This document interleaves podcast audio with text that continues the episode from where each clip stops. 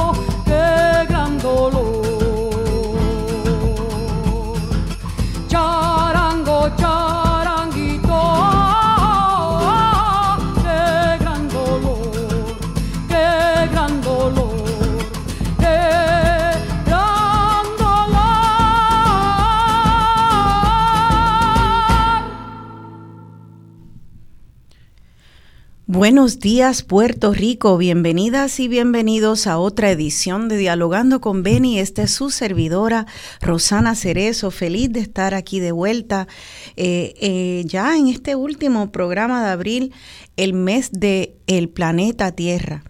Esa canción con la cual comenzamos se conoce como Charanguito o Canción del Derrumbe Indio en voz de Mercedes Sosa. He escogido esa canción, pues el programa de hoy va a ser dedicado al tema de nuestro patrimonio indígena, en específico el Parque Ceremonial Caguana, además de otros temas. El Parque Ceremonial Caguana recientemente eh, tuvo que ser defendido por activistas tanto de la comunidad indígena eh, boricua, como eh, por otros ciudadanos interesados en los patrimonios y nuestra herencia patrimonial, pues hubo un intento a nivel legislativo de pasar Caguana de manos del Instituto de Cultura al municipio de Utuado. Eso es ya parte de un patrón y un esquema eh, que precede la privatización. Por eso hubo una alerta, porque el municipio de Utuado no tiene los fondos ni el conocimiento eh, científico que se requiere para poder mantener ese, ese parque ceremonial tan valioso eh, dentro de nuestro patrimonio puertorriqueño. Así que se hizo eh, inmediatamente la comunidad se activó, se hizo una protesta frente a allá al Capitolio en el Viejo San Juan y muy rápidamente fue efectivo, se revirtió ese proyecto y esa propuesta y ahora pues la comunidad está celebrando que por lo menos por ahora eh, Caguana está en buenas manos con el Instituto de Cultura. Ahora, está de verdad en buenas manos, eh, se ha mantenido bien Caguana, hay otras, otros, otras amenazas a nuestro patrimonio indígena y arqueológico. Para eso vamos a estar hablando con dos profesores, una profesora y un profesor de arqueología. Eh, ella es la profesora Isabel Rivera Collazo, es profesora en el Departamento de Antropología de la Universidad de California, San Diego y ella es arqueóloga ambiental, un concepto bien interesante, pues estudia las respuestas humanas al cambio climático y a desastres climáticos y la relación entre nuestro patrimonio y el clima. La profesora Isabel Rivera Collazo está en San Diego y madrugó para estar aquí con nosotros hoy. Tiene un proyecto hermoso llamado Dunas en colaboración con Para la Naturaleza. Vamos a aprender también de eso. Y aparte de hablar de Caguana, quiero también hablar con ella sobre esta, e, ese concepto de patrimonio y cambio climático, algo que nos afecta a todos y de muchas, muchas maneras que a veces no reflexionamos y es importante hacer esa reflexión, especialmente ahora que estamos en el mes de abril, el mes del planeta Tierra. Creo que ya tenemos a la profesora Isabel Rivera Collazo por Skype. Sí, allá es casi de noche. Buenos días, Isabel. Buenos días, Rosana, ¿me puedes escuchar? Sí, te escucho muy bien y gracias por madrugar allá en California para estar con nosotros aquí en tu isla también, Puerto Rico. Claro que sí, para mí es un placer, para mí es un placer y gracias por la oportunidad de poder compartir nuestro trabajo eh, y, y pues comentar y hablar sobre la situación del patrimonio en Puerto Rico. Perfecto, pues vamos a darle la bienvenida, por ahora creo que telefónicamente, porque ahorita se va a tratar de unir por Skype, a otro gran defensor de nuestro patrimonio. Él es el arqueólogo Miguel Rodríguez López, quien fuera rector del Centro de Estudios de Puerto Rico y del Caribe, también discípulo de ese campeón de la cultura puertorriqueña, don Ricardo Alegría, también arqueólogo, y quien precisamente este pasado 14 de abril eh, cumplió su aniversario 101 de natalicio. Así que le damos la bienvenida nuevamente al colaborador nuestro, Miguel Rodríguez López. Buenos días, Miguel, ¿estás en línea? Sí, buenos días, Rosana, y buenos días, Isabela, ya lejos en California, eh, mi querida amiga, compañera arqueóloga.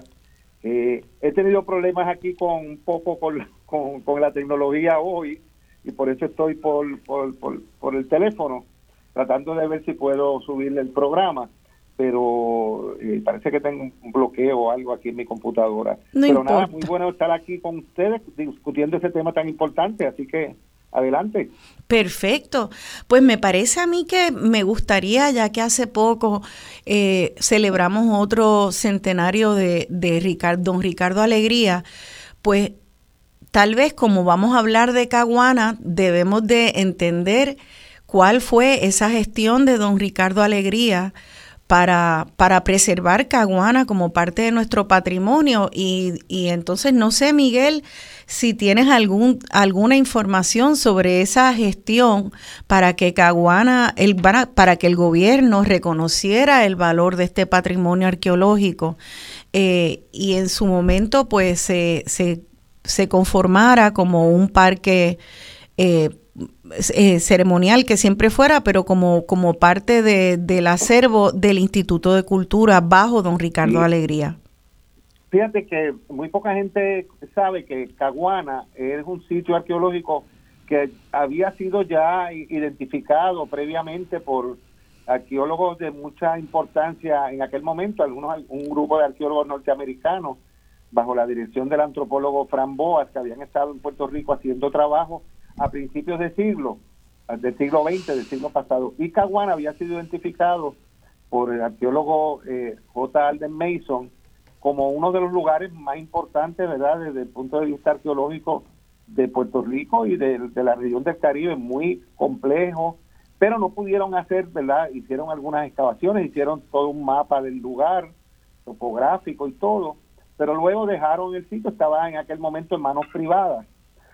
Cuando en el 1900, en la, década de los 50, don Ricardo Alegría eh, se convierte en director del Instituto de Cultura, uno de sus primeros proyectos fue hacer todas las gestiones para adquirir por medio de compra o como fuera esos terrenos para que se preservaran para el, para el uso científico de investigación de para para para el aprecio de, los puertorriqueños y puertorriqueñas de, de toda de, los de aquí, los que vinieran de, como visitantes, ¿verdad? Como un centro ceremonial en, manos del Instituto de Cultura que recientemente se había eh, formado y tuvo que hacer mucho trabajo para poder adquirir esos terrenos porque tuvo que convencer al gobierno mismo de la importancia de preservar estos lugares arqueológicos y fue aliado de don Ricardo en aquel momento la senadora María Libertad Gómez, que era de esa zona de muy reconocida y ayudó a dar la pelea para que se adquirieran esos terrenos y se pudiera preservar, se restauraron,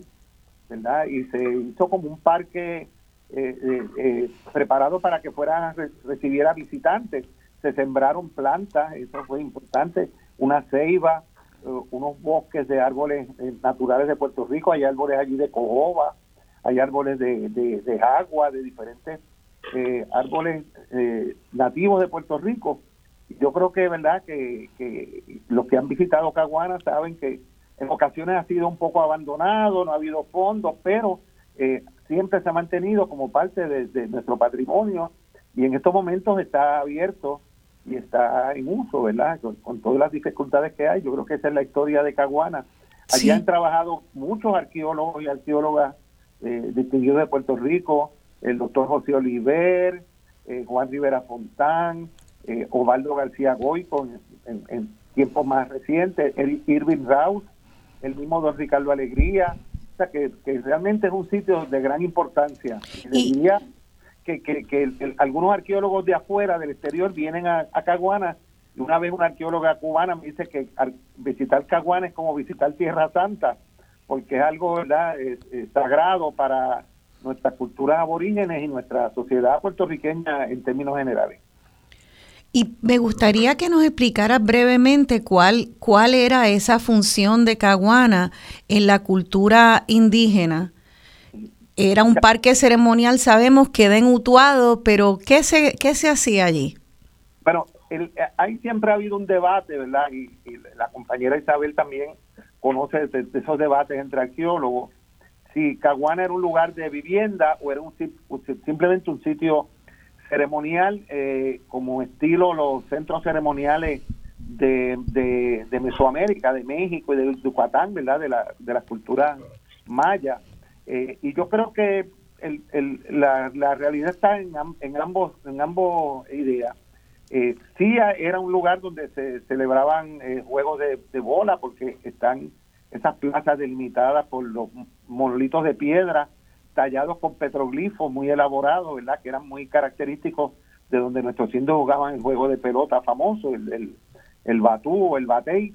Eh, pero también algunas de las plazas son grandes y tal parece que allí se celebraban areitos, que eran los, las ceremonias, los bailes, eh, donde ellos hacían los recuentos de su historia, donde se encontraban caciques de diferentes lugares y Caguana por su tamaño, porque tiene más de 10 plazas ceremoniales y, y batelles. Es un sitio extenso, grande, eh, donde es posible, cerca, está en el centro de Puerto Rico, ¿verdad? En el centro oeste, y es posible que sirviera como una especie de, centro ceremonial o centro de, reuniones, de convenciones de, grupos indígenas que venían de diferentes lugares de Puerto Rico.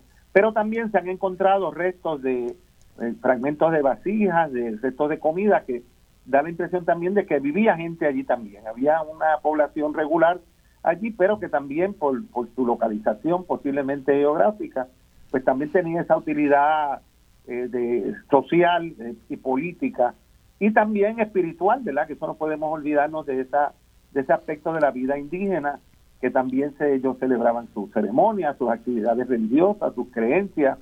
Allí Caguán está cerca de, de, una montaña que parece un cení, que todo el mundo dice, ¿verdad?, que es como alusivo al, al, al indígena, que está por allí cerca. O sea que yo creo que se han encontrado fragmentos de aros de piedra, de, de semillas y de todos esos objetos eh, importantes en la ceremonia mágico-religiosa de nuestros indios. O sea que yo creo que sí era un centro espiritual también, aparte de, del centro político y social y de vivienda de lo que era, pero era un sitio sumamente importante. Y por eso fue que se rescató y se preservó y se adquirieron los terrenos, porque no íbamos a dejar eso en manos privadas o en manos verdad de, un municipio, los vaivenes políticos locales, sino que la agencia principal cultural de Puerto Rico ha estado a cargo de su de, velar por, por él, ¿verdad? Y de, y de preservarlo.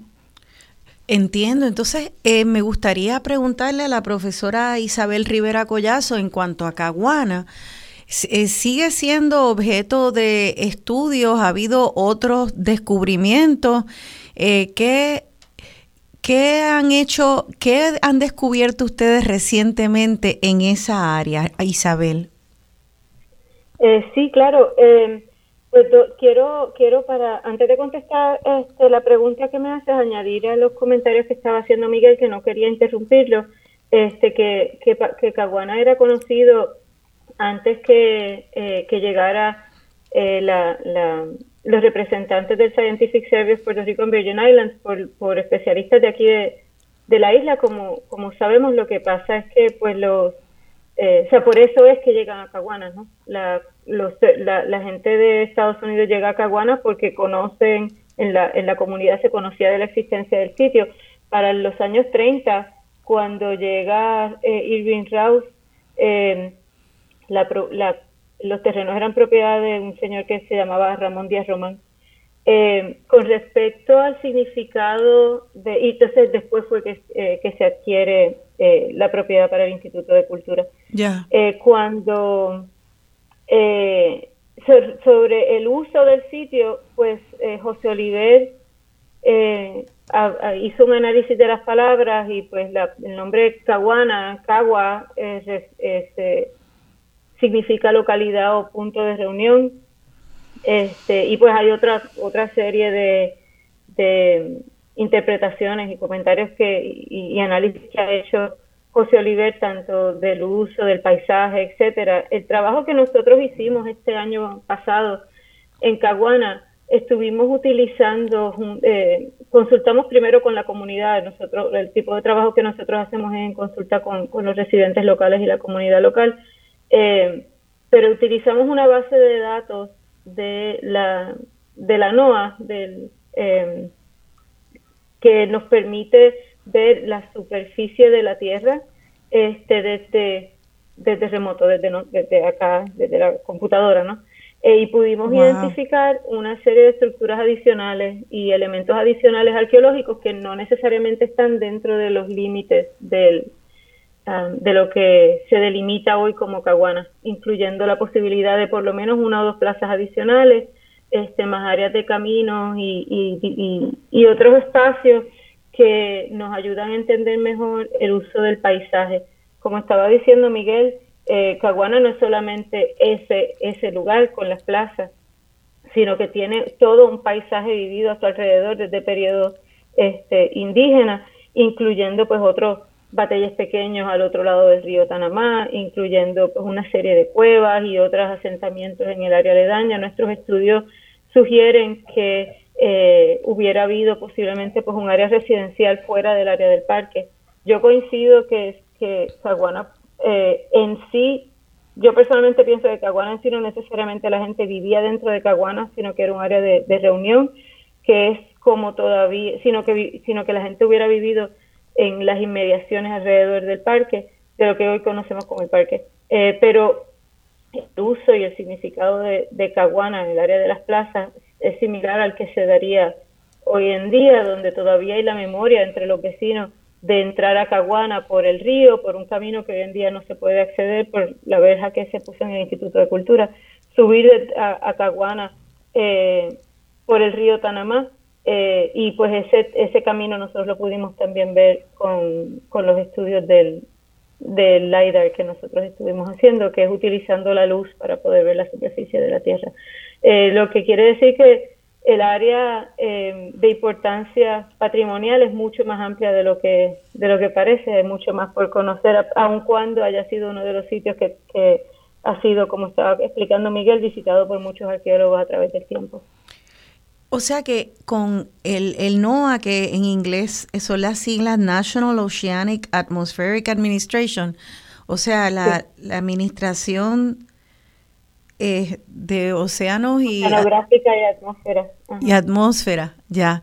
Entonces, ustedes con esa tecnología vieron a los alrededores y a las afueras otros otras este, serían como villas o eh, eh, son son restos que están enterrados, es lo que no me, no me queda claro. ¿Cómo se identificó? ¿Debajo de la tierra?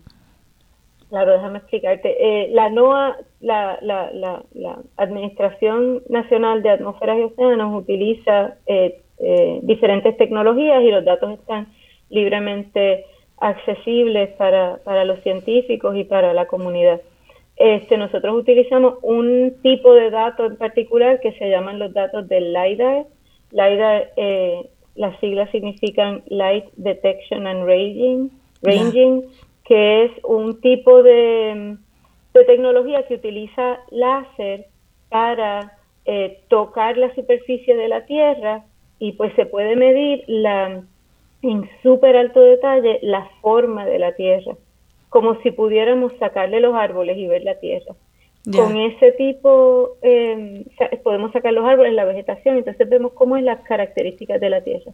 Nosotros estudiamos Caguana porque eh, en, nuestro proyecto porque son es un lugar como como estábamos explicando conocido, sabemos que tienen las plazas, sabemos que es abierto y sabíamos que de entrada podríamos ver eh, con, con la base de datos del LiDAR por lo menos las plazas y queríamos ver si se podía ver algo más.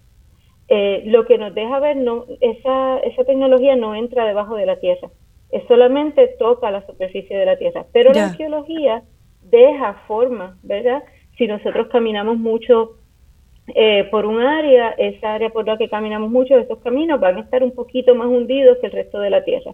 Eh, si hay pues las líneas de piedra de los batallas, pues eso va a quedar un poquito más elevado que el resto. Y por lo tanto podemos ver las plazas más hundidas, los montículos más elevados, los caminos más hundidos.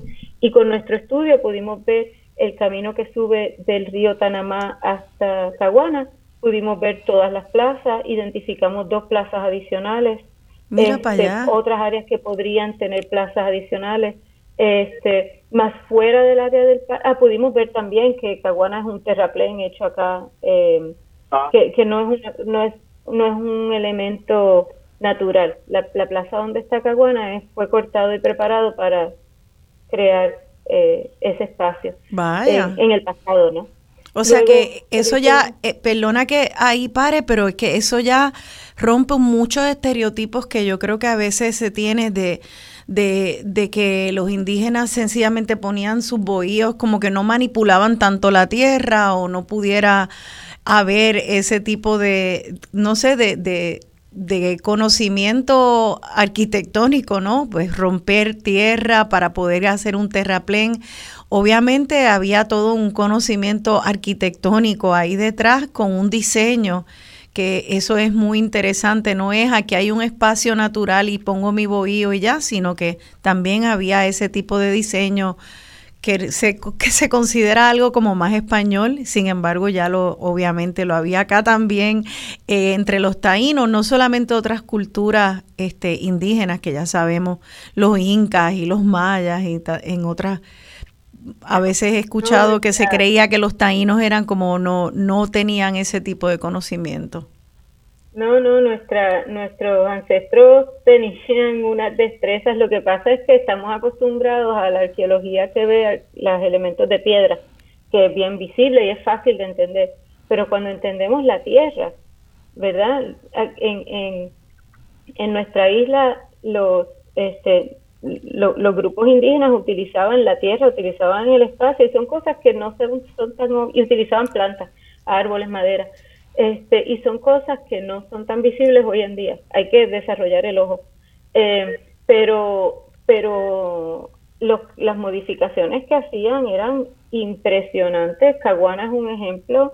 Este, el, el ahora destruido complejo de Batey eh, de Barranquita, Palo Hincado, era increíble las terrazas que se construyeron para hacer esos batalles se hicieron caminos que tenían piedras a los lados para detener los eh, derrumbes. En Angostura, otro sitio arcaico, mucho más antiguo, tenemos capas de, concha que se, se, depositaron para eh, mejorar la percolación de la tierra y que no se inundaran las casas en un momento de mayor precipitación.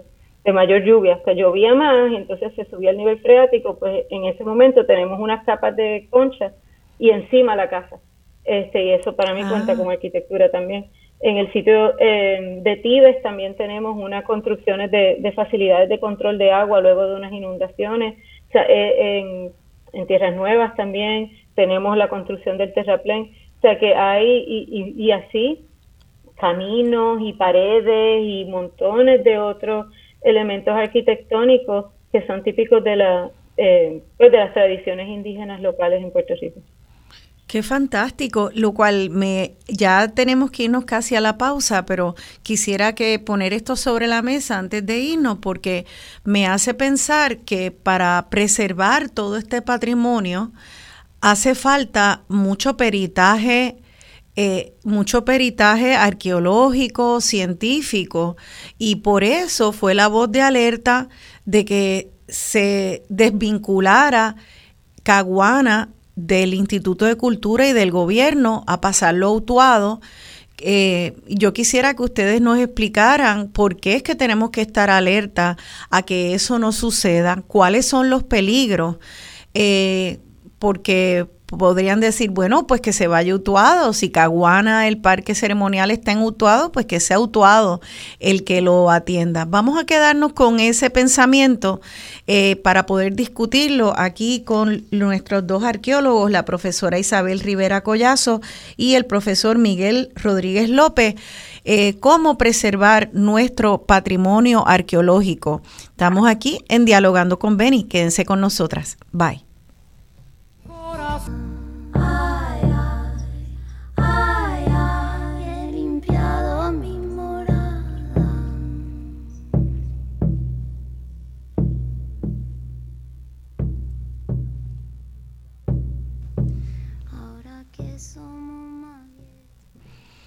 Aquí de vuelta al segundo segmento Dialogando con Beni. Estoy dialogando con la profesora Isabel Rivera Collazo, arqueóloga ambiental, y con el arqueólogo y ex rector del Centro de Estudios Puerto Rico y Caribe, y ahora profesor en, la Universidad del Turabo, el profesor Miguel Rodríguez López. Em, y esa canción, estoy poniendo canciones que evocan eh, distintas eh, eh, distintos temas indígenas. Y esa canción es de una cantante argentina residente en Francia, Natalia Doco, se llama La última canción, me estuvo bien hermosa esa letra, el uso de los de los tambores. Bueno, pues nos quedamos con una pregunta sobre la mesa y era en cuanto a la preservación de estos patrimonios arqueológicos y el peritaje que hace falta ese es lo primero, eh, qué peritaje hace falta y si por lo tanto, debido a ese peritaje, debe de estar este patrimonio en manos del gobierno necesariamente.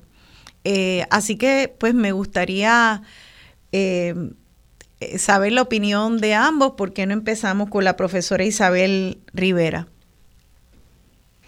sí, gracias.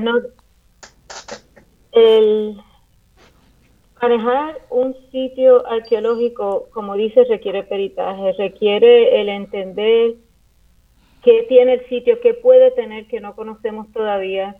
Eh, requiere entender qué, qué, factores podrían presentarle riesgo, eh, cuál es su potencial, qué actividades eh, podrían poner en riesgo adicional el contexto, digamos, el caminar sobre un sitio arqueológico, cómo eso afecta el contexto, el tú tener eh, diferentes actividades, aún, por ejemplo, eh, regar abono o regar herbicida o cosas así, eso afecta la preservación de los recursos porque eso penetra la tierra. Todas esas cosas son eh, conocimientos que necesita tener un administrador de un, de un sitio arqueológico, aparte de al hacer las investigaciones el, intervenir con un sitio arqueológico no necesariamente requiere excavar, no tenemos necesariamente que excavar para preservar un sitio arqueológico, al contrario, eh, el dejar las cosas en su sitio, primero que es un elemento de respeto para el pasado, ¿no?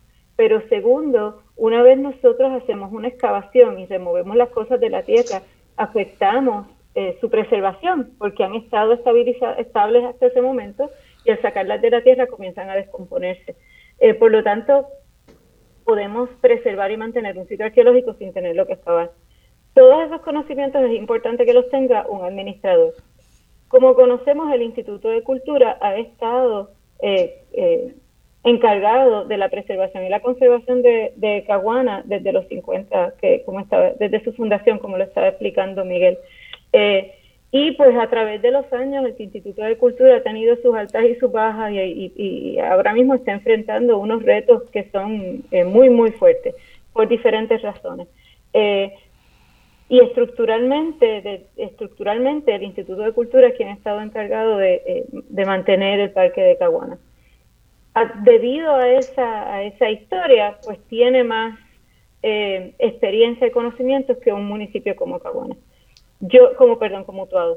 Eh, Utuado no tiene, eh, hasta ahora no ha demostrado que tenga una capacidad estructural, ¿verdad? Como municipio, como, como, como una agencia organiza organizado, como una organización, no tiene la infraestructura y el conocimiento para manejar un parque de este tipo. Ahora, sí entiendo que es importante el comentario que se hace de que ya que Caguana está en Utuado, debería ser Utuado quien tenga mayor injerencia sobre su manejo. Y en ese aspecto estoy de acuerdo, no tanto porque sea un ente político municipal como lo es el municipio, sino que haya mayor representación de los residentes del barrio Caguana en la toma de decisiones y en el manejo de, eh, del parque de, o del, del recurso arqueológico. Eh, en los 80 había un patronato que era un grupo de residentes que contribuían al manejo y a la toma de decisiones y las actividades que se hacían en Caguana y eso por una razón u otra se desvaneció. Eh, por lo tanto, aun cuando hoy en día Instituto de Cultura tiene, la, tiene mayor capacidad de eh, realizar el manejo del parque, que hay muchas mejoras que hay que hacer porque han, han habido momentos en que ha sido mejor eh, su manejo y hay momentos que han sido menos bueno eh, su manejo.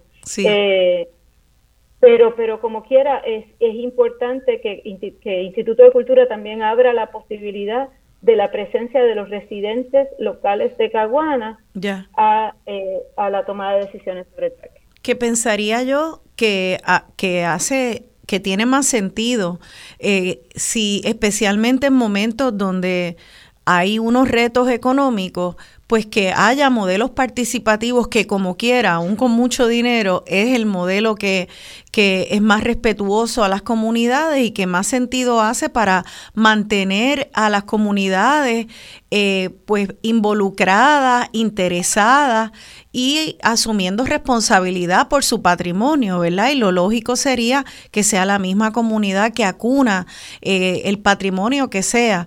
Eh, yo quisiera saber, Miguel, Rodríguez López, ¿cuál es tu opinión? ¿Algo más que agregar? Y qué bueno que te vemos ya en la cámara. Sí, sí, qué bueno. Por fin pude subir el, el, el, programa. Súper. Me lo bloqueaban, pero bueno, aquí estoy ya.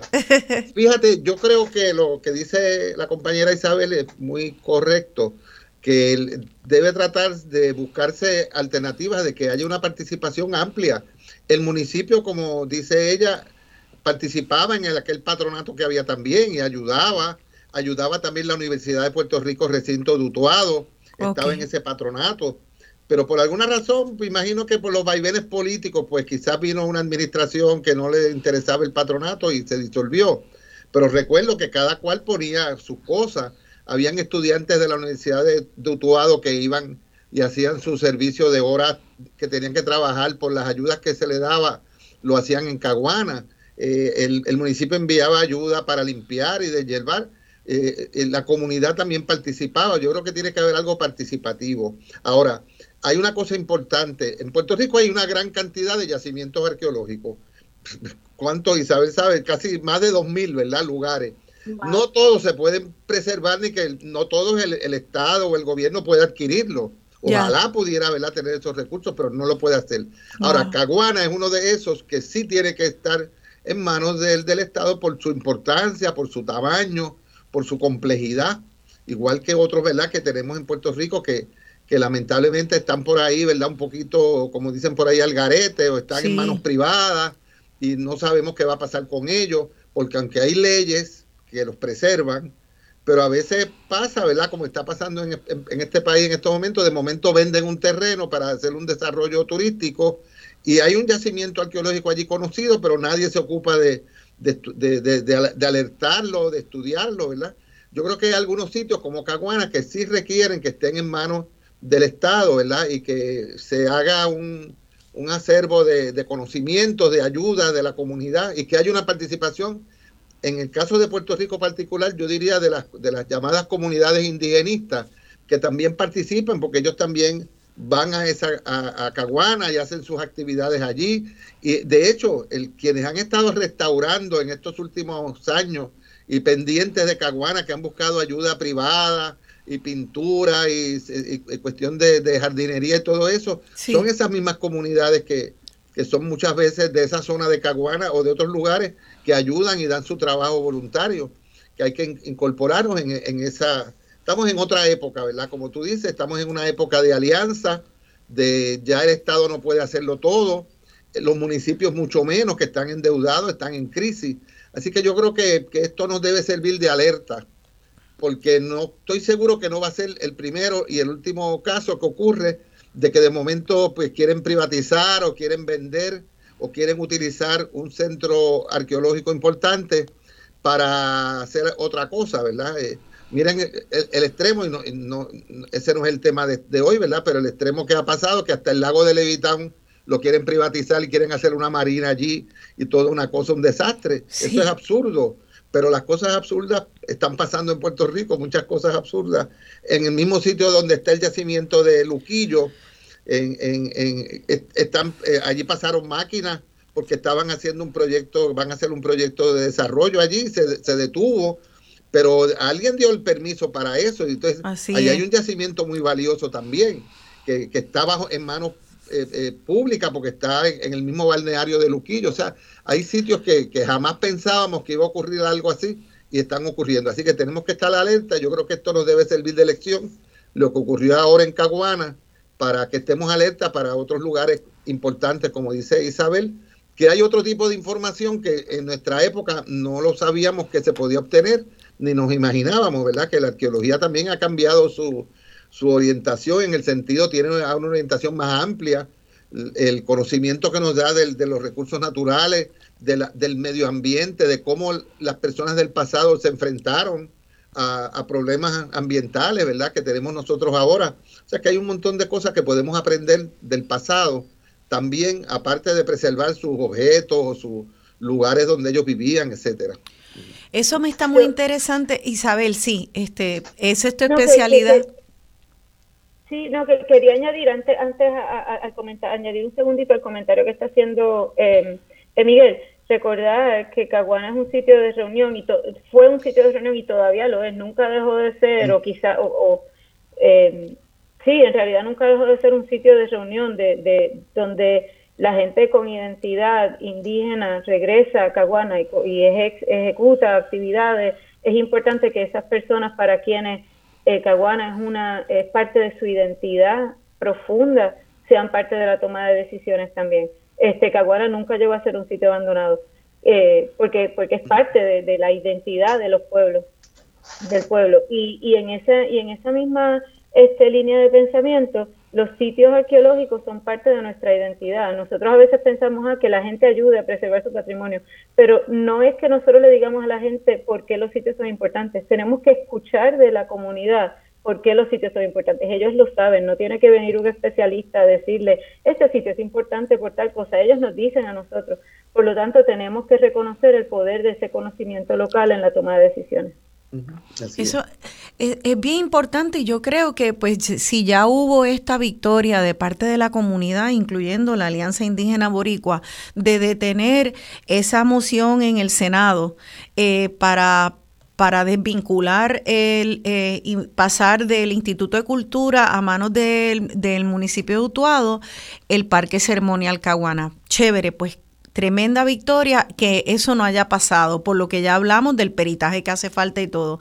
Ahora, yo pensaría que aquí entonces hay que seguir siendo activa, eh, por ejemplo, tal vez un próximo paso es lo que ustedes acaban de proponer, que ese patronato donde se abre un espacio eh, participativo y de alianza entre la Universidad de Utuado, las comunidades de Utuado, las comunidades que se identifican como indígenas en Puerto Rico, que eso se reviva, porque también no solamente porque el gobierno tiene crisis económica, sino que lamentablemente el gobierno mismo está siendo un agente de privatización y de, y de desarticulación de nuestro patrimonio, eh, nuestro patrimonio y nuestra historia. O sea que yo pensaría que también eh, al tener un, patronato que incluya a todas estas distintas entes de la sociedad civil, pues hace vela que el gobierno rinda cuentas al pueblo, ¿verdad? Que no solamente porque el gobierno tiene más dinero o puede tener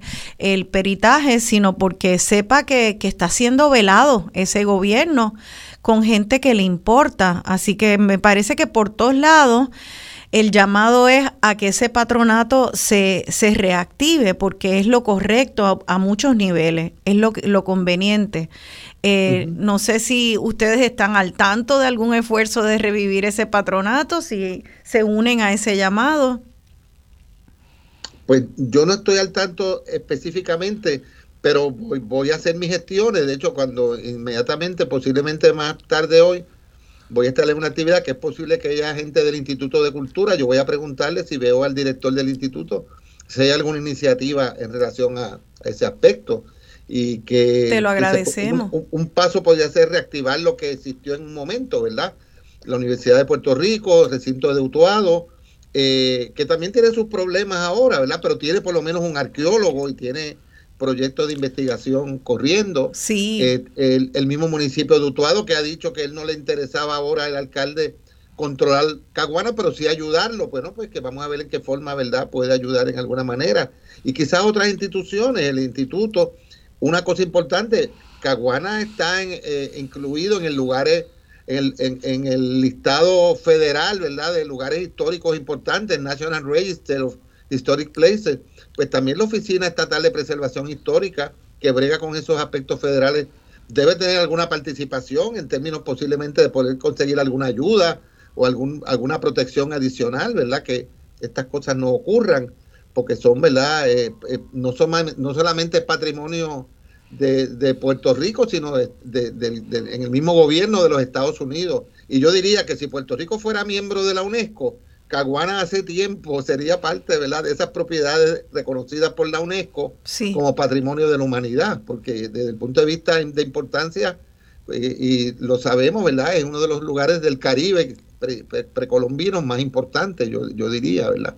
Así que yo creo que, que, vamos a tener que activar eso. Si yo veo al director del instituto, me comprometo a ver qué puede hacer él o qué, qué iniciativa se va a tomar para, para, para, volver a montar ese patronato. Pues eso se los voy a agradecer y también voy a, a, tratar de, de, crear ese vínculo y escribirle a, compañeros dentro de la Universidad de Utuado, la Universidad de Puerto Rico, recinto de Utuado, para ver si se comunican todos y qué bueno que ustedes también entre sí se comuniquen. Yo creo que es el próximo paso, no es solamente aguantar el que se privatice, sino entonces asegurar en el futuro que, se pueda preservar y que haya inclusión de las comunidades.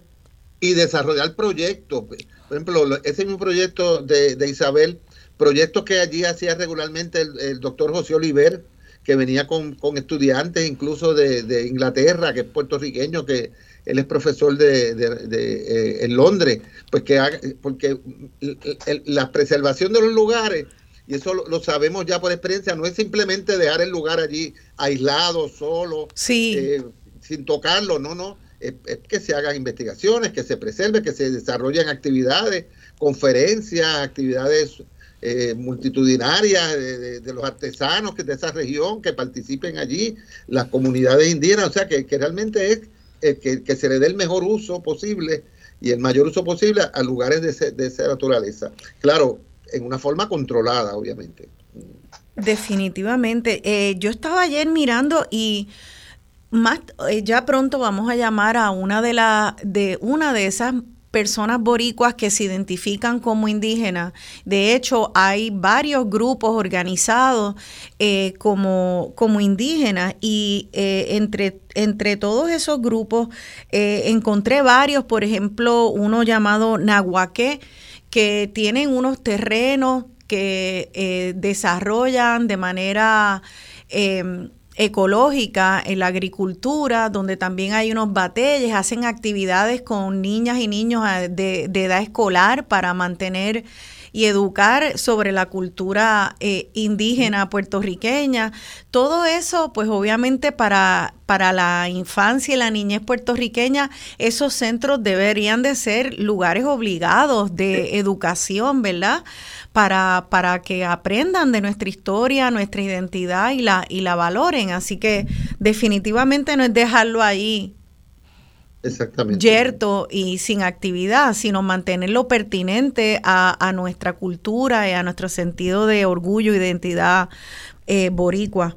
Em, eh, eh, antes, ya pronto, ahorita vamos a llamar a, una de esas personas que se identifica como indígena para poder entender cómo ahora mismo, ¿verdad? Caguana y otros centros ceremoniales, aparte de unos que no son del Instituto de Cultura, son importantes y se sigue viviendo, muchas miles de personas siguen viviendo y honrando su identidad indígena. Pero antes de eso, eh, me gustaría poder entender esta relación entre patrimonio y cambio climático. Estamos al fin y al cabo en el mes de el planeta Tierra yo entré a la página de, del proyecto Dunas de, de, la profesora Rivera Collazo y encontré una de información tan interesante eh, por ejemplo, vi eh, una foto de una piedra virá. Una piedra virá, eh, eso es en, es en Arecibo, donde la memoria me falla. Estaba mirando. Es en Arecibo. y, y pues ese estudio de cómo, si nos puede explicar lo que es la piedra virá, qué es lo que hay allí, por qué es valioso y qué nos habla sobre patrimonio y cambio climático. Eh, cuando nosotros hablamos sobre el cambio climático, lo que nos preocupa es qué va a pasar con nuestra familia, qué va a pasar conmigo, con mi identidad, con mi pueblo cuando cambia el clima. Eh, eso es lo que más nos preocupa, ¿verdad? ¿Cómo me va a afectar a mí? Para poder entender cómo me va a afectar a mí, yo tengo que entender primero qué es lo que va a pasar y segundo, qué es lo que cuando sea lo que pase, que aumente la lluvia, que suba el nivel del mar, que haya más tormentas, ¿Qué pasa en Puerto Rico cuando esas situaciones pasan? Por eso es importante mirar al pasado. Es importante mirar al pasado por dos, por dos razones. Dado que el clima ha cambiado antes, podemos ver qué pasa en Puerto Rico cuando llueve más, cuando vienen tormentas, cuando aumenta la temperatura. Y podemos también ver cómo nuestros antepasados respondieron al clima cuando hubo cambio.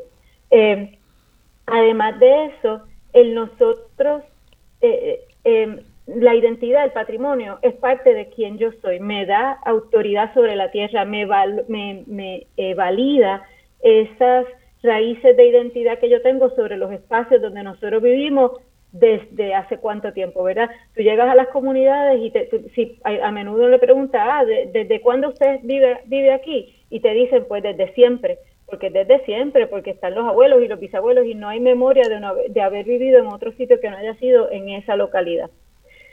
El cambio climático está afectando las localidades, está afectando el paisaje, ¿verdad?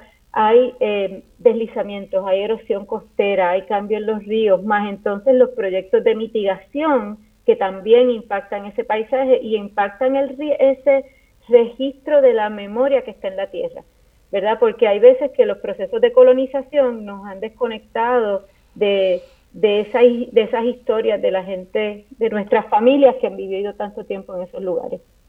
El cambio climático está entonces amenazando tanto nuestra relación con el espacio, porque el espacio está cambiando, como nuestras posibilidades de estar seguros en los lugares en los que vivimos.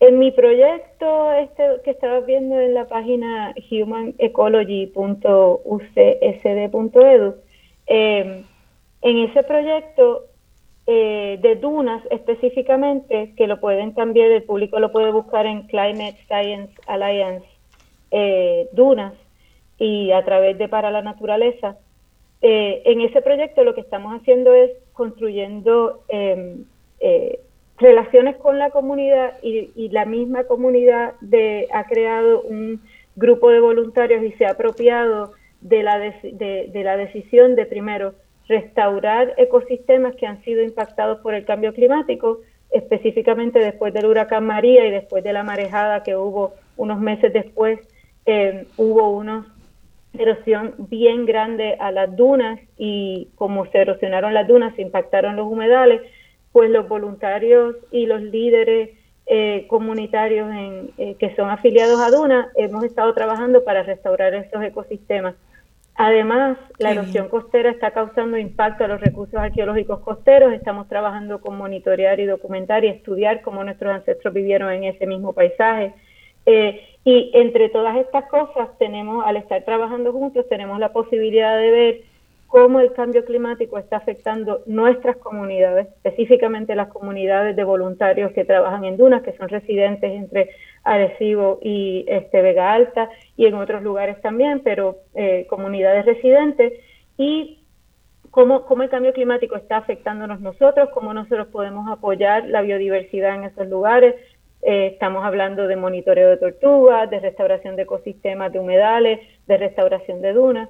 Eh, y además incorporando la información eh, del patrimonio eh, que podemos encontrar que ha sido hasta ahora protegido por, por, los sistemas de dunas y que también está siendo erosionado por pues, el cambio climático. Pues para el próximo segmento me gustaría entonces, para entender ese patrimonio que está siendo erosionado, pues como ejemplo me parece excelente hablar de esta piedra virá que está en Arecibo, no todo el mundo conoce la tal piedra virá, ¿por qué está virá? Este, que por qué es patrimonio arqueológico y cómo está en peligro por el cambio climático. Vamos a hablar de la piedra virá y también más adelante vamos a hablar con una de esas personas que pertenecen a la comunidad indígena de Puerto Rico, eh, la vamos a llamar también en el próximo próximo segmento. Ella se, se llama Cocuya y nos va, es el nombre indígena de ella, y nos va a explicar cómo es que ella heredó eh, tradiciones indígenas y, y, cómo es que se vive siendo una persona de identidad indígena en este en este Puerto Rico tan moderno de reggaetón y de el mundo digital. Eh, quédense con nosotros, está bien interesante este tema de nuestro patrimonio indígena, cómo preservarlo. Estamos en Dialogando con Beni. Con su boquita de plata. Así es.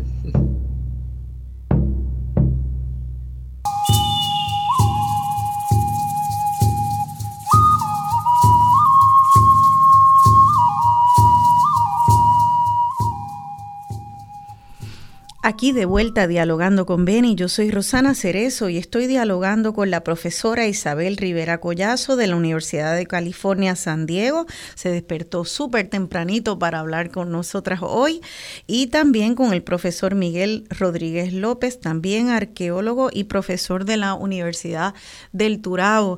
Esa es una canción eh, conocida como Tenéboli, es un canto rarámuri o tarahumara de de los indígenas tarahumara de Chihuahua, del norte de México, que no son nuestros taínos, pero me pareció bonito traer eh, música que tuviera esa raíz indígena para escuchar un poco esa, esa textura, esos sonidos naturales de la música indígena que siempre es tan linda, con sus flautas y la percusión. Bueno, pues este eh, ya mismo vamos a, recibir a Cocuyá, una de las personas eh, indígenas puertorriqueñas que forman parte, ella forma también parte de un grupo eh, que se conforma como tribu y también parte de la alianza indígena boricua. Eh, pero antes de recibirla a ella, quisiera que eh, me expliquen esto de la piedra virá, porque estábamos hablando de que no solamente puede ser nuestros legisladores eh, una amenaza y el neoliberalismo una amenaza al patrimonio arqueológico, sino que también el clima puede serlo. Eh, y a nosotros y nuestra manera de ser, cómo fuimos. Eh, la profesora Isabel Rivera Collazo precisamente estudia eso, cómo nuestros antepasados respondieron a los cambios climáticos, a, cambio, a, eventos atmosféricos, cómo cambiaba su vida de pueblo. También ahora eso nos cambia nuestra vida de pueblo, nuestra identidad, incluso si migramos, todos los cambios que ocurren. Eh, me gustaría saber qué es la piedra virá entonces, porque yo no la conocía, confieso, y me encantó ver la foto, así que me parece un ejemplo bien perfecto de patrimonio arqueológico y cambio climático. Isabel, explícanos eso. Sí, eh, el área el área de la costa norte de Puerto Rico tiene un patrón de asentamiento bien interesante. Y eso quiere decir eh, poder entender dónde estaban las casas y cómo era que la gente utilizaba los espacios. Que más o menos lo hablamos también ahorita un poquito sobre cuando estábamos hablando de Caguana.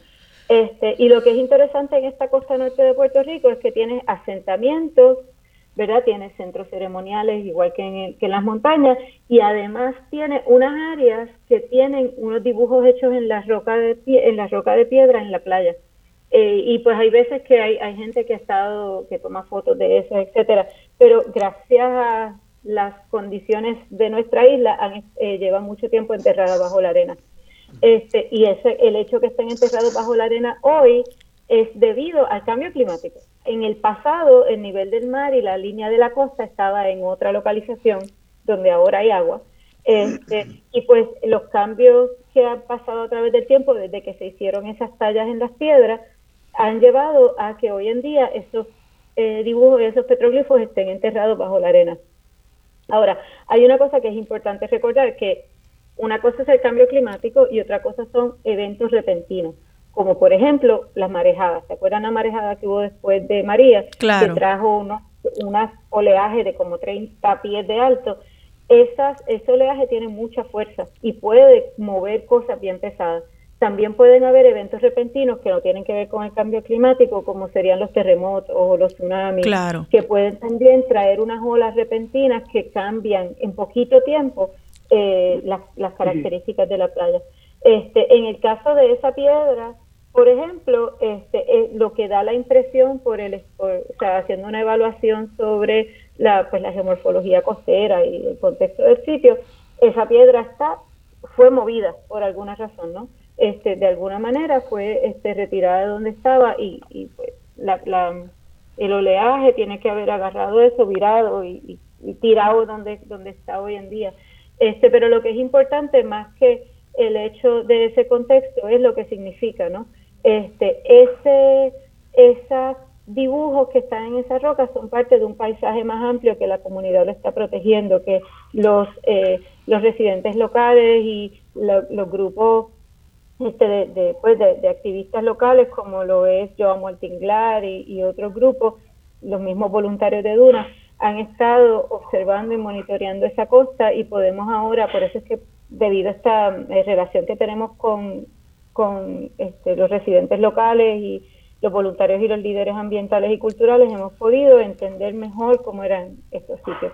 en el caso, en, en este caso, pues tenemos asentamientos, tenemos petroglifos entre medio de los asentamientos y algunos de esos petroglifos o se están erosionando por el cambio climático hoy en día o se arrancaron y los tiraron otros por eventos que hayan pasado en el pasado, este, pero son parte de este paisaje indígena que se extiende, según lo que yo he estado estudiando hasta ahora, yo te puedo decir, o sea, de seguro, desde, digamos, un poquito hacia el oeste de Arecibo, sino un poquito más, y hacia el este eh, yo diría que más por lo menos hasta Loíza y si no un poquito más toda esa zona, esa cosa tiene patrones similares Qué fantástico que muchas veces las personas piensan que los asentamientos indígenas eran solo como en montañas, en el Yunque, en Jayuya, en Utuado, pero resulta que también toda esa costa pues tenía asentamientos. Yo quisiera que nos describas visualmente cómo es esa piedra virá y si está y si está virada y si el agua le está dando,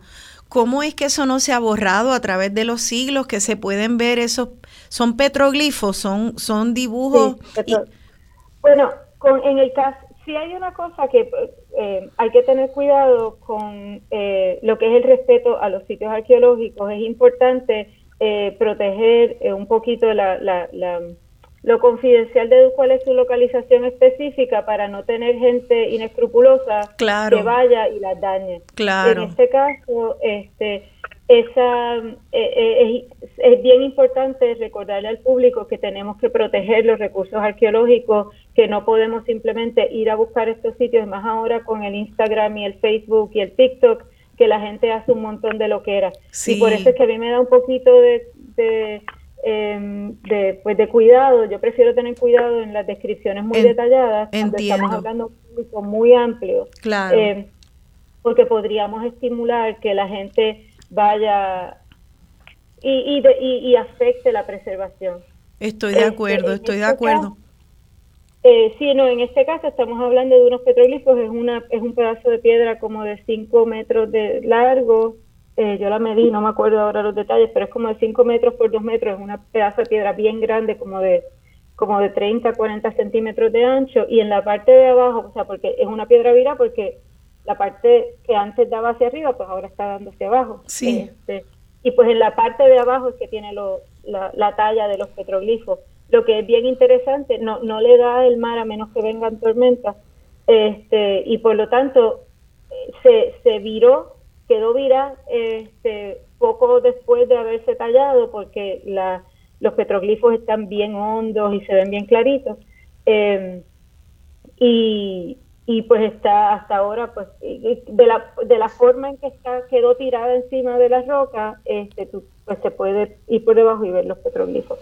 Este, pero es bien importante recordarle al público que eh, hay que respetar a las comunidades locales. Uno no puede meterse a los sitios así porque sí para ir a buscar este cosas ir a tomar fotos y ponerlas en Instagram es bien importante ayudarnos a proteger el patrimonio cultural tal como está porque en ese caso, esa piedra ha sobrevivido hasta ahora porque las comunidades la cuidan y porque no mucha gente la visita, así que es importante trabajar para esa preservación. Estoy de acuerdo. Miguel, ¿algún comentario antes de recibir a, Cucuya? Bueno, yo, yo creo que eh, Isabel ha puesto ¿verdad? Un, eh, punto importante, la, necesidad no solamente en eh, la visión arqueológica que teníamos hace 50 años o más, ¿verdad? Eh, ha variado y ya no se trata simplemente de, como dije ahorita, de preservar un, objeto que tiene su valor propio, ¿verdad? Tampoco es que vamos a descartar las cosas, ¿verdad? Que están en los museos, en las colecciones, pero ahora es muy importante entender los contextos, eh, eh dónde se daban esas comunidades, por qué se, se establecieron en ese lugar, qué elementos del ambiente eh, eran favorables para la vida humana y cómo el cambio climático, como dice Isabel, ha ido afectando y cómo la gente se ha enfrentado a él a través del tiempo. y podemos aprender de, esas lecciones. O sea, no, no es simplemente eh, para un conocimiento técnico o, o, académico, sino yo creo que, el, trabajar en, las mismas comunidades, tanto eh, eh, hemos visto que, que los problemas del ambiente son reales, están en las comunidades, ¿verdad? y, el recuerdo de nuestra herencia indígena siempre está ahí presente. Yo quiero, para verla, para, para en el asunto que no vamos a hablar de ese tema, pero por ejemplo en el asunto que está pasando en, en Salinas, eh, nadie ha hablado de que, ¿cómo se llama la calle que da acceso a ese lugar? Camino de los Indios. Yo estoy seguro que allí tiene que haber grandes yacimientos arqueológicos. Mucha gente decía, no, porque eso es un mangle, precisamente porque los mangles eran lugares donde nuestras comunidades utilizaban para eh, eh, eh, obtener su, su, alimento, etcétera. Hay, conocemos de sitios arqueológicos y poblados en medio de los, los, islotes que habían en medio de los mangles. O sea que si hay un sitio propicio para, para ver asentamientos indígenas antiguos, son precisamente esas zonas aledañas a los mangles como el de Salinas. Y estoy seguro que ahí ha habido también una destrucción que no se ha hablado porque estamos enfocados, ¿verdad?, en la destrucción del ambiente que ha sido catastrófica y yo estoy seguro que desde el punto de vista arqueológico también ha sido catastrófico. Lo que pasa es que quizás está subyacente, ¿verdad? Y no, no se ha traído a, la palestra pública también. En esta comunidad que de Salinas que menciona Miguel, eh, cerca de allí fue donde la Universidad de Puerto Rico Río Piedras estuvo por varios años haciendo investigaciones arqueológicas en el sitio arqueológico de Salich y las mareas, este, que es allí, justo, o sea que definitivamente no ha habido conversación todavía del impacto que ese, esa construcción tuvo sobre el patrimonio arqueológico, que definitivamente tiene que haber habido una destrucción masiva, igual con el desarrollo desmedido también lleva a la destrucción, por eso que de nuevo es importante que, que, conozcamos dónde estén los sitios, los protejamos y que, y, y que contemos con las comunidades locales y respetemos sus voces, porque hay veces que se destruyen estos sitios arqueológicos este, las comunidades sabían que estaban allí, pero nadie más lo sabía y no y, pues, se ignora ese daño que se hace. Hay un montón de gente que también dice, ah, salió algo, arqueológico, mete la máquina más rápido para que el instituto no se entere, para que los arqueólogos no vengan.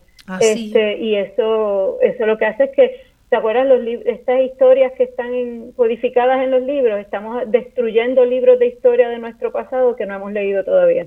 Wow, eso es bien increíble. Y otra vez, entonces, ese es otro elemento por el cual es tan importante que las comunidades estén envueltas, porque eh, en, en estas decisiones y la preservación, porque como hay tanto conocimiento que está a nivel comunitario que no sube a la historia oficial, pues entonces cuando se van a tomar decisiones de Estado, eh, pueden hacerse a espaldas de un conocimiento de, historia y de patrimonio bien valioso que nunca tal vez ni el Estado se enteró porque no estaba eh, participando ni en diálogo con, con, la, con las comunidades. Eh, y hablando de eso, bueno, pues, y de las comunidades y ese conocimiento que tienen, me, me parece que esto es una buena coyuntura para entonces darle la bienvenida a una de esas integrantes de la comunidad indígena de Puerto Rico. Ella se llama Cucuyá, ese es su nombre indígena y pertenece a una de, varios grupos o tribus que se conforman aquí en Puerto Rico hoy en día, siglo XXI. La tribu de ella se llama Yuque de Boriqué eh, y Cucuyá se une a nosotros hoy el día de su cumpleaños. Entiendo que ella está de cumpleaños hoy, así que vamos a ver si ya eh, tenemos a Cucuyá al teléfono. Sí, ya la tenemos. Ok, pues vamos a darle la bienvenida. Buenos días, Cucuyá, ¿estás al aire? Sí, buenos días. Muchas bendiciones para todos. Gracias. A, a, usted, a Isabel, y a Miguel. Muchas gracias por invitarme. Gracias, gracias a usted, Cucuya, por estar acá y el día de su cumpleaños más todavía. Sí, son 71. Qué bien. Felicidades. Pues, pues yo este estamos hemos estado hablando sobre cómo es que hay mucho patrimonio arqueológico eh, que no que no está reconocido necesariamente a nivel del Estado, pero que las comunidades sí saben que está ahí. De igual manera, también, aparte de esos petroglifos y de esas ruinas arqueológicas, así también se han ido pasando costumbres a través de las generaciones que algunas familias que son herederas de la tradición indígena, este, tienen tradiciones, como una vez aquí muy bien nos explicó la autora Tina Casanova, que ella es una de las personas que tiene ascendencia indígena y tenían tradiciones en su casa que ellas mismas no nombraban como indígenas. Y luego ella al estudiar se dio cuenta, ah caramba, pero si esto está ahí, ¿no?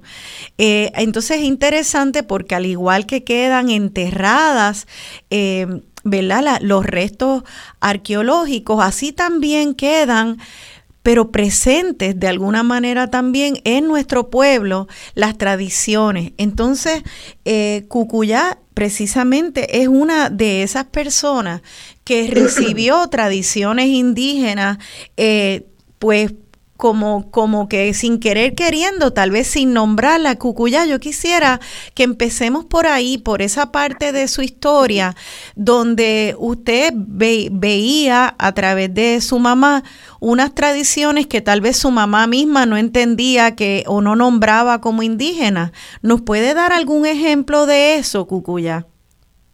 Bueno, la bisabuela de, de mami era eh, eh, indígena y ella, mami, es natural de, de Barceloneta y la abuelita vivía en, en una cueva, en un cerro que estaba en Barceloneta, cerca del cementerio, lo que llaman el barrio Horno. Y entonces la abuela se la llevaba a ella y le enseñaba diferentes cosas que tenían que ver con este destrezas de cocina, eh, también eh, artesanía y otras cosas y misterios que mami nos daba alguna información pero no nos detallaba. Y entonces pues a través de, del tiempo, sabe que la abuela pasó este y mami pues tenía ese conocimiento en sí y entonces él enseñó a mí y a mis hermanas diferentes destrezas y nos hablaba de ciertas informaciones eh, de la familia. Este, y mamita era fue agricultora y conocía los misterios de la tierra y tenía siempre esa costumbre de el diálogo con las matitas. Qué bien, y usted me, usted me contó ayer, Cucuyá, que su mamá, pues entre las cosas que había heredado de esa abuela era que eh, hacían como unas cuencas o uno, unos tazones en coco. ¿Nos puedes describir eso? Porque ella tomaba café en eso, era una especie de dita, pero no era de, de higuera. ¿Nos puede contar cómo era que hacían eso y si ustedes también lo usaban como niña en su casa? Sí, mami nos, nos, enseñó este eh, cómo pelar los cocos y entonces nos explicaba que ella aprendió cómo trabajar este el coco y todo era un proceso y de unas conversaciones que ella mantenía eh, mientras estaba haciendo su trabajo. Y entonces ella nos enseñó a, sus tres hijas eh, cómo trabajar el coco este cómo eh, preparar una una lo que nosotros llamamos un coquito este y entonces nos mostró la manera de cómo limpiarlo hicimos todo así de esa manera con las manos. Y entonces cada uno de nosotros teníamos nuestro coquito y nuestra cucharita de coco. Y entonces en un momento dado ya mami nos, me enseñó a mí yo me levantaba temprano con ella y ella estaba ya antes de las 5 de la mañana o alrededor de esa hora preparando el café y entonces ella me dijo en, un, en, en una ocasión, porque fue en una ocasión, ella me dijo, hija, te voy a enseñar cómo se toma el café. Y entonces ella vino, se, rescotó, se, se recostó sobre la pared y se, y se todo en cuclilla. Y entonces me, me dijo, y así es que se toma el café. Entonces cogía su cafeíto y entonces se, se ñangotaba y ahí se tomaba el café y se me dejaba un buchito. Ah, entonces yo yo hacía lo mismo que mami. De veras. Qué, qué, tremendo. Y, y ella en algún momento le habló de la de, de, haber estado, de haber visitado a esa abuela, a, porque es increíble pensar que hubiera alguien eh, viviendo en una cueva. Estamos hablando de, de de más o menos sería pues el siglo XIX, eh, finales de, de, los 1800. Correcto. Este, ella era, era, sí, correcto, alrededor de los 1800. Este, no tengo la fecha exacta, pero sí. ella me hablaba de la abuela, me contaba muchas cosas y la abuela era muy fuerte eh, fue una, una mujer que nadie se podía meter con ella, tenía un carácter de veras. pero a la misma vez una, una ternura. Y ella pasaba todos sus días de su niñez con su abuelita. La abuelita le enseñó muchas cosas y ella me cuenta que la abuelita tenía su caldero montado en, una, en unos tres palos eh, en la cueva. Usted, y cocinaba. ¿Y usted ha tenido oportunidad de ir a esa cueva? ¿Todavía es accesible esa cueva? Ella, la cueva desde María, ah, yo, frecuento, este, cuando puedo llego allá, pero la cueva este está este básicamente hicieron unas construcciones en el entorno y no está muy accesible como estuvo en el momento que que este yo visité hace un, tiempo atrás. Ok, o sea que es interesante eh, y déjeme preguntarle a los arqueólogos, esta, esta historia familiar eh, de, de, ella, de, de Cucuyá, es, es eh, consono con algunos descubrimientos arqueológicos de los indígenas, o sea, se han podido encontrar cuevas también, aparte de, la evidencia en las costas y en las montañas de Batelle, de algún tipo de, de, vida o familiar en, en, cuevas. Cualquiera de ustedes dos saben de, de esto. Bueno, yo te diría que el, recuerdo que hay, muchos historiadores han recogido historias parecidas en diferentes lugares de Puerto Rico. Y de hecho sabemos, por ejemplo, en Comerío hay una cueva que se llama la Cueva de la Mora, la Cueva de María la Cruz, muchos nombres de cuevas y, aluden a que eran cuevas que fueron utilizadas por, personas en el pasado, eh, ya fuera, por ejemplo, para protegerse, no quizás para vivienda permanente, pero sí para viviendas ocasionales, cuando habían huracanes, pues la gente se refugiaba en esas cuevas y vivía por un tiempo, ¿verdad? Porque siempre pensamos que las cuevas son sitios oscuros, no hay luz, no, hay, lo que llaman abrigos rocosos, ¿verdad? Como la cueva de María la Cruz en Loíza, que es una cueva, les dicen cueva, ¿verdad? Pero técnicamente creo que eso es un abrigo rocoso, que pero es amplia, tiene luz, hay, hay brisa, se puede vivir en ella, no hay ningún problema. Pero yo creo que esa historia que se repite, yo creo que lo que da la, idea de que sí hubo eh, eh, personas, ¿verdad? Nuestras comunidades indígenas, eh, quizás son lo que nosotros llamamos a veces las comunidades íbaras o los, campesinos del, ¿verdad? Bien monte adentro, que mantuvieron esas tradiciones, que mantuvieron esos conocimientos por mucho tiempo, hasta, hasta prácticamente casi épocas actuales. Eh, siempre decimos que los indios desaparecieron, pero no. Las mismas documentos del siglo XVI señalan la cantidad de, españoles con, con indias que estaban amancebados y tenían hijos. Claro, esos hijos y esas hijas, pues no mantenían su nombre indígena, ni, mucho menos, ¿verdad? Pero se mantenían sus tradiciones. Cuando se describen los historiadores que llegaron de España, y eh, eh, Iñigo Abad y todas esas personas ya casi en el siglo XIX, lo que describen, cuando describen las comunidades campesinas, lo que describen es precisamente las culturas indígenas, lo que sembraban, lo que comían, cómo hacían las hamacas, cómo dormían en, esos lugares, cómo eh, en bohíos que parecen bohíos indígenas.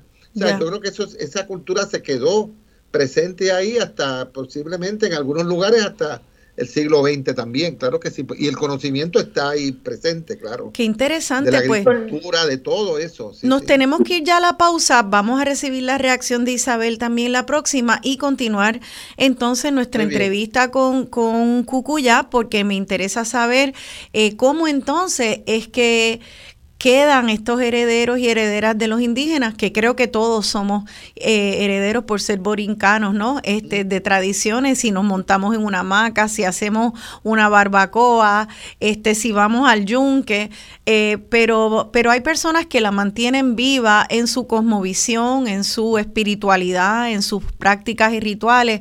Así que quédense con nosotros. En el próximo segmento estaremos hablando sobre eso. Estamos en Dialogando con Beni. guatona.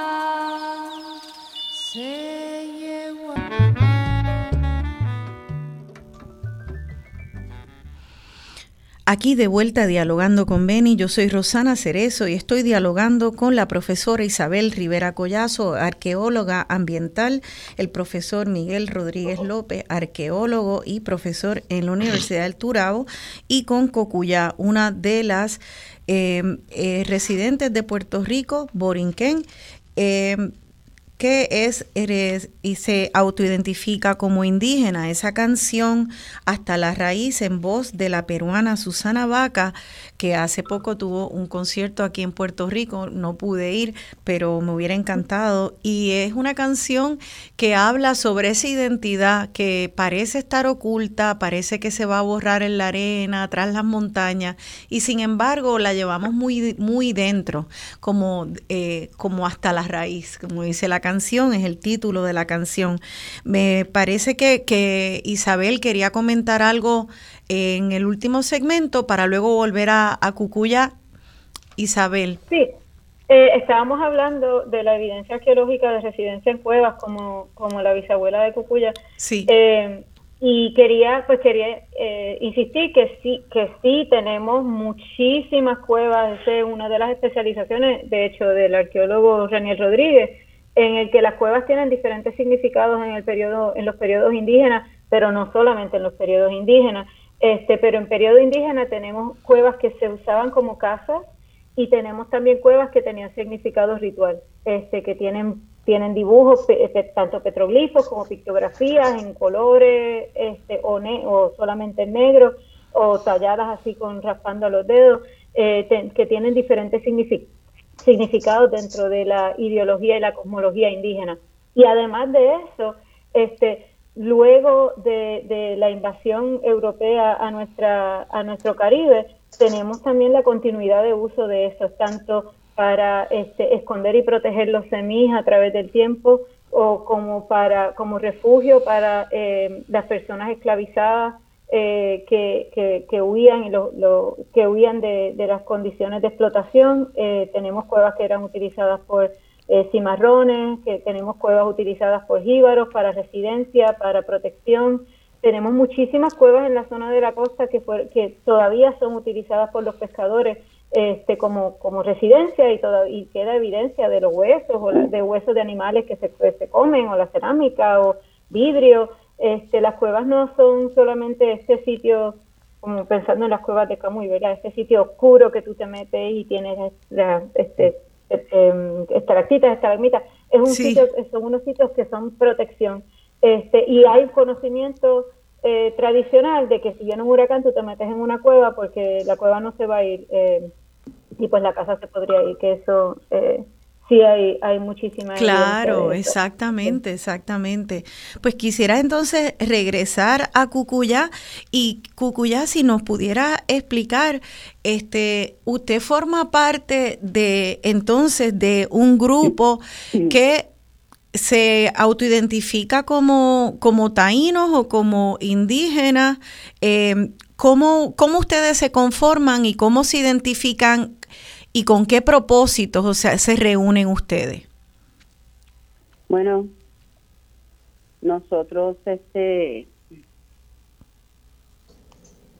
somos parte de una comunidad eh, que se, comienza en Jayuya y bajo este una inspiración espiritual recibimos este una dirección para levantar un, un batey para empezar a crear una energía positiva en, el entorno del pueblo de Jayuya con el propósito de comenzar un proceso de transformación de todas las situaciones que hemos cargado en nuestro este ADN a través de tanto tanto tiempo.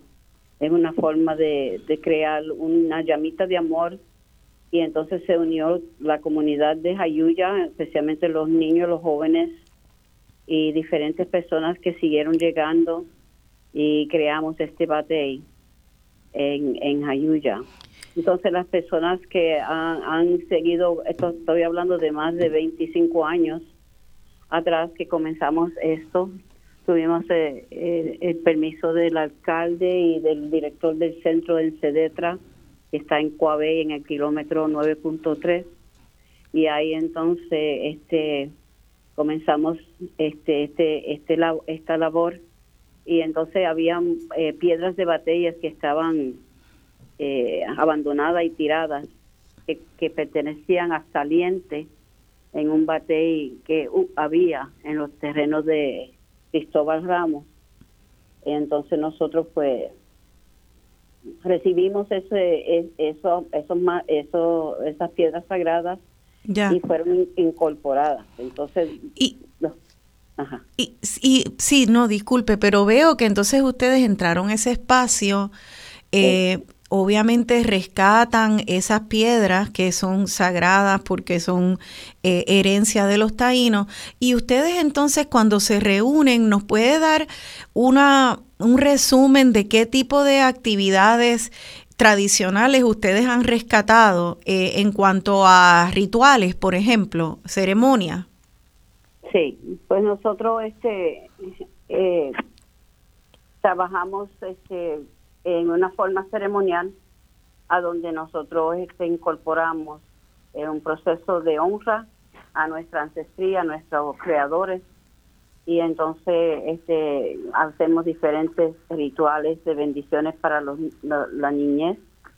Este hacemos también rituales de, casamiento.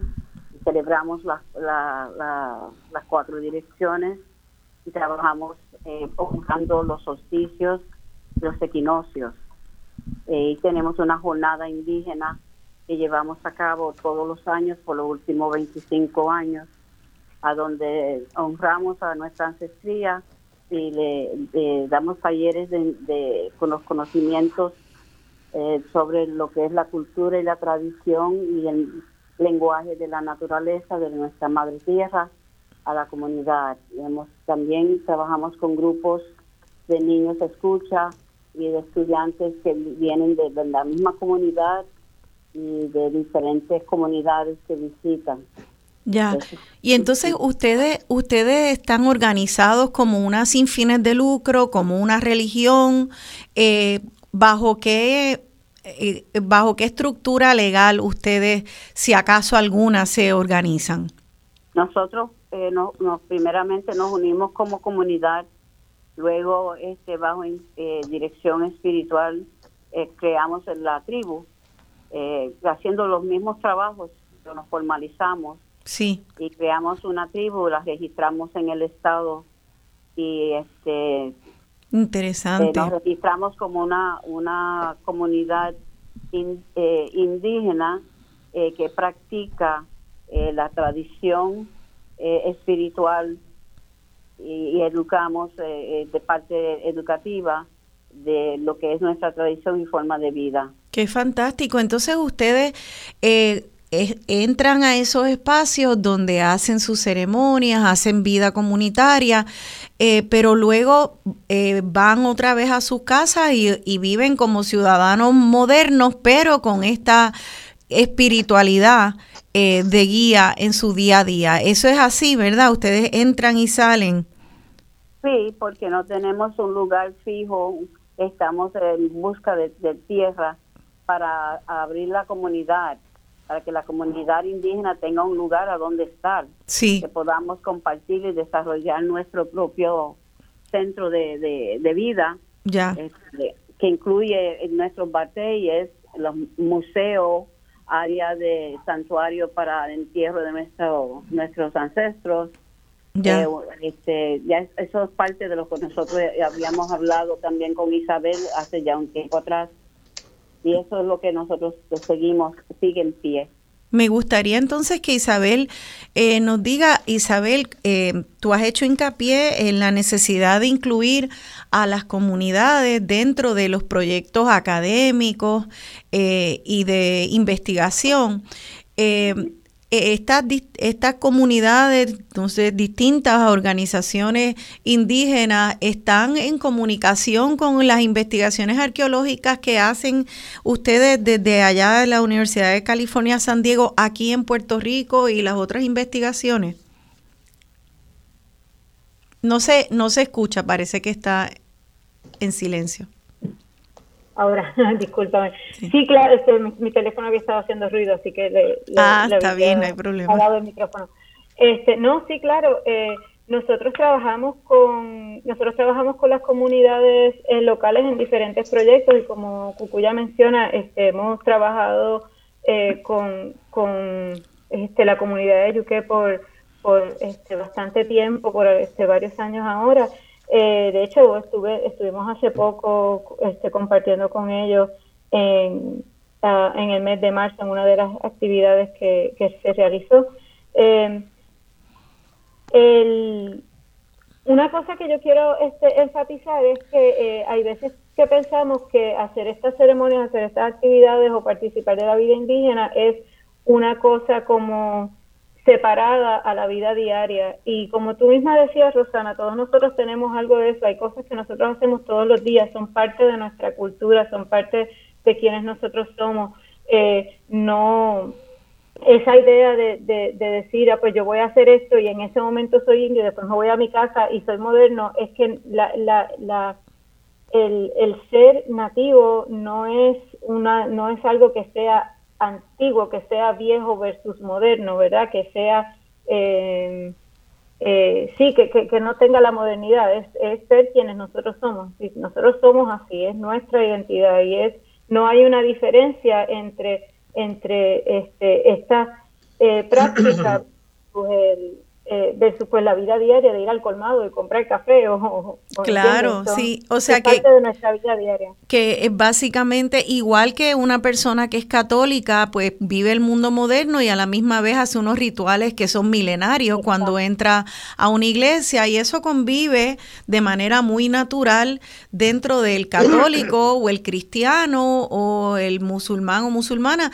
y de la misma manera con personas que se adscriben a, a la cosmovisión visión indígena. Eh, Isabel, no sé si tú o, o tal vez Cucuyá saben cuántas, cuántos grupos, distintos grupos indígenas hay en Puerto Rico.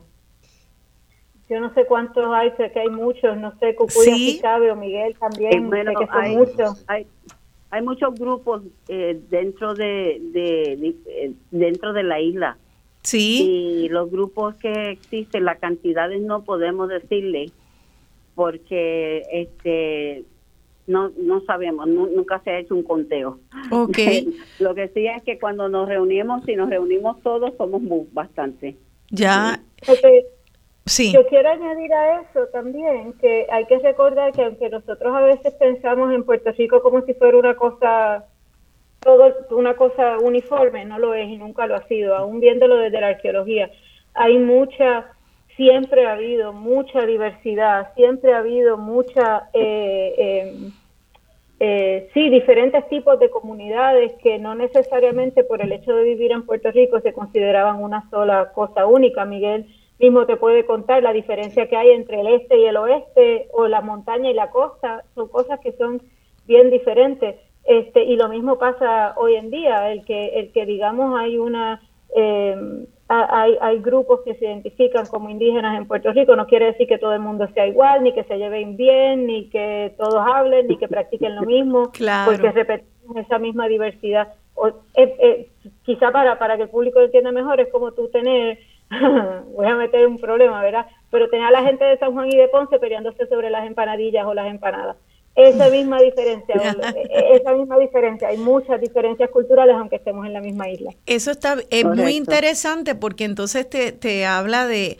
de cómo ha evolucionado eh, las comunidades indígenas y yo creo que lo que es importante de esto es el reconocimiento de que hay comunidades indígenas en Puerto Rico, porque lo sabemos en México y no lo cuestionamos, lo sabemos de los Estados Unidos, lo sabemos de, de, Sudamérica y también otras partes, pero cuando pensamos en Puerto Rico, eh, pues sí, eh, pensamos, bueno, no, eso ya es algo que una vez existió y que ya no existe. Pues es interesante pues saber que existe y son muchas las personas que se identifican tanto porque tengan herencia confirmada genética como que se identifican con esa espiritualidad y esa cosmovisión como herederos de esas tradiciones indígenas. Eh, yo creo que, que, yo sí, no sé si ustedes, y me gustaría saber Cucuya, eh, pero sí he sentido que hay, eh, cuando una persona se quiere identificar con una etnia dentro de esa diversidad, sea afrodescendiente o indígena, y trata de rescatar cualquier tradición, que no sea la hispana de los colonizadores eh, es objeto de burla No sé si, no sé si ustedes están de acuerdo, pero pasa también cuando eh, en los movimientos de personas afrodescendientes dicen, mira, ¿sabes qué? No me quiero vestir con esta ropa porque esta ropa es la del colonizador, se ponen turbantes, los colores, las texturas hermosas, y de repente le dicen, ah, pues tú estás disfrazada. Ah, ¿Y por qué esto no es un disfraz también? Un disfraz de, de, eh, de, del colonizador.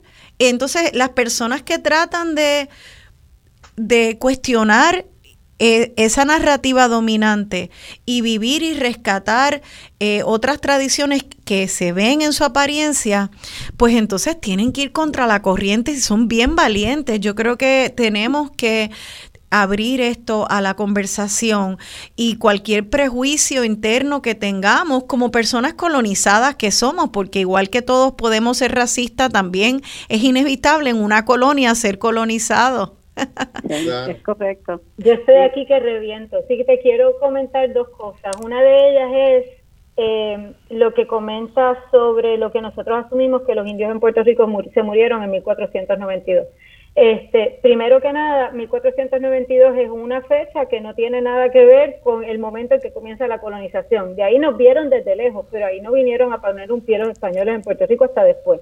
Este, Segundo, que este, hubo unos eventos de resistencia, la densidad eh, significativa y que han, han, tenido este, una memoria todavía en, la población de entre nosotros bien grande. El, que nosotros en las escuelas nos digan, aquí vivieron los, los indios, llegaron los españoles en 1492 y se acabaron los indios, desde entonces somos españoles, eso es un proceso de colonización. Nos están modificando nuestra identidad. No hay evidencia arqueológica que apoye eso. La razón por la que decimos los sitios arqueológicos taínos acaban en 1492 es porque estamos asumiendo unas fechas que nos las han contado en los procesos de historia, porque el libro de historia te dice que en 1492 se murieron los indios. No hay evidencia arqueológica de eso y es parte de lo que tú comentas, Rosana, del proceso de la colonización. Porque si a nosotros nos quitan nuestra identidad, vamos a ser menos resistentes a aceptar el, dominio del de, eh, colonizador. Si nosotros no nos sentimos que pertenecemos, vamos a, aceptar mejor eh, el, que, el que nos digan cómo deberíamos ser, el que nos contribuyan a destruir nuestra identidad. Este, y eso por un lado. Y por otro lado, el, nos, el, que, el que nosotros nos digamos a nosotros mismos, no yo, no, yo no soy indígena, no, yo no soy negro, no, yo soy europeo, no, yo soy español este, o americano, eh, lo que hace es, es parte de ese producto de, la colonización eh, ideológica, de la colonización intelectual, de la colonización ya no solamente física, sino también de la identidad.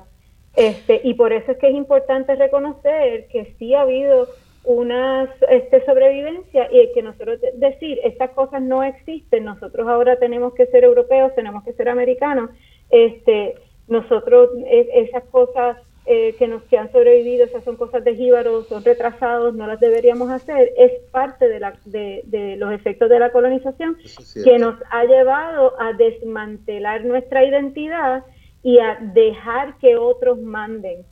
Y, eso afecta los problemas que tenemos con el gobierno, eso afecta los problemas que tenemos con un montón de otras cosas del funcionamiento de cómo es Puerto Rico hoy en día, por, por, los impactos profundos que ha tenido la colonización, no solamente sobre nuestra identidad y el aceptar quiénes nosotros somos, sino también sobre el, el, este, el cómo nosotros este, nos valoramos a nosotros mismos.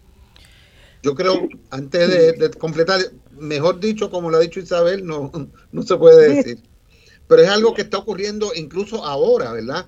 Eh, fíjense que cuando, como dice eh, la compañera, se, se, se, ve algo negativo, el, por ejemplo, el, el, no, el no aceptar o el rechazar los valores occidentales o norteamericanos, pues el que come vianda es, un jíbaro y los jíbaros son atrasados. Eso, y se crea una imagen, nadie quiere ser atrasado, ni feo, ni, claro. ¿verdad? Ni, Ahí está, sí. Todos quieren ser modernos. Es la estigma, es la estigma que se crea. Es estigma que se crea oficialmente. Es una, una, la colonización es un proceso oficial, no es así espontáneo, ¿verdad?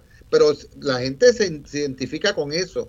Pero yo creo, ¿verdad?, que también nosotros tenemos que aprender a respetar también esa diversidad de las personas que se atreven a expresar una, identidad propia. Y creo que la, la y me gustaría subrayar eso de que se atreven, porque es que precisamente en una sociedad donde donde se va a estigmatizar eh, cualquier persona que quiera mantener viva una identidad que no sea la blanca, se va a, se va a ser objeto de burla. Así que cualquier, eso es interesante porque es como, bueno, el último aleteo de esa cultura lo vamos a pisotear con mis prejuicios, lo voy a pisotear con mi burla y voy a hacer más difícil que si quedaba algo de tu cultura, voy a hacer más difícil que sobreviva la próxima generación, porque te voy a, me, te voy a, me voy a burlar tanto de ti, te voy a marginar tanto, que e, esa expresión que queda,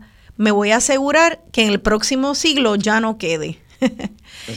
El último aliento, pero que eso es lo interesante, que personas como, como Cucuyá se atrevan, por eso uso la palabra, porque sin duda eh, hay mucha escepticismo de no, eso tiene que ser inventado como si no hubiera evidencia arqueológica e histórica de que no, no es inventado.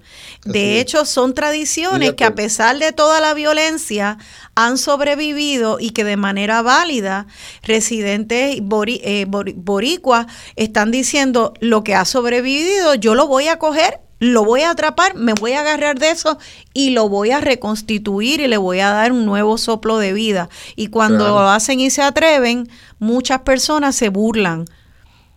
Eh, entonces, eh, eso es lo que quisiera que con programas como este y otros podamos eh, abrir nuestras conciencias y hacer un repaso interno propio de, de, las actitudes y prejuicios que hemos heredado para no seguir reproduciéndolo, para callarnos y escuchar a personas como Cucuyá y oír cuál es su experiencia humana. Así que Cucuyá, eh, ya nos queda muy poco tiempo, pero... Eh, le agradezco que haya compartido este ratito de su cumpleaños con nosotros para poder eh, aprender de ustedes y de usted. Eh, algunas últimas palabras, Cucuya, antes de irnos, que le quiera decir al pueblo que nos escucha. Eso mismo, quisiera agradecer, agradecerle a los radioescuchas, a las personas que tienen ese sentir en su corazón, que lo sigan que no se dejen desviar, que sigan su corazón, que eh, al, fin al fin de esta jornada, durante este proceso de, desarrollo y de aprendizaje, vamos a encontrar eh, encontrarnos, encontrarnos todos. Y que ya eso está en pie, no hay quien pare esto porque es mm. parte de una profecía, yo diría mundial y, y, y, y en Borique no se queda atrás tenemos nuestra profecía del de levantamiento de nuestro pueblo. Muchas gracias. responsabilidad y conciencia. Y, muchas gracias a usted por tomar el tiempo de, de este tema tan importante y a Isabel, muchas gracias por todo y a Miguel y a todos los que hacen su trabajo. Eh, apoyen nuestra nuestra caguana y nuestra nuestra isla. Tenemos que defender lo que es nuestro. Gracias. Muchas gracias a usted, Cucuyá, y, muchas gracias a ustedes dos arqueólogos que, que, también con el conocimiento y la investigación científica traen validez a, a, esta, a estas comunidades que están rescatando no solamente tradiciones antiguas, sino tradiciones vigentes, que, y también yo creo que en un mundo de tanto capitalismo desenfrenado y destrucción de nuestro planeta, están haciendo una propuesta de una visión una ética espiritual eh, de una vida en comunión con la madre tierra, donde los humanos no están, no somos enemigas y enemigos del planeta, sino que vivimos dentro de ella en respeto y honor a la madre tierra. Así que gracias por unir ciencia con conciencia a ustedes dos, eh, profesora Isabel Rivera Collazo de la Universidad de California San Diego y el profesor Miguel Rodríguez López de la Universidad del Turabo. Gracias a ambos por su participación aquí y pues nada, espero recibirlo pronto. Igual. Nos vemos. Muchas gracias por la oportunidad. Gracias Rosana por la invitación. Gracias a ustedes, gracias a ustedes. Y entonces, bueno, se despide de ustedes su servidora, Rosana Cerezo. Será hasta el próximo domingo. Que tengan un buen final de abril y que sigamos siempre honrando y celebrando a nuestra Madre Tierra. Cada momento de no saber son la clave exacta de este tejido que ando cargando bajo la piel. Así te protejo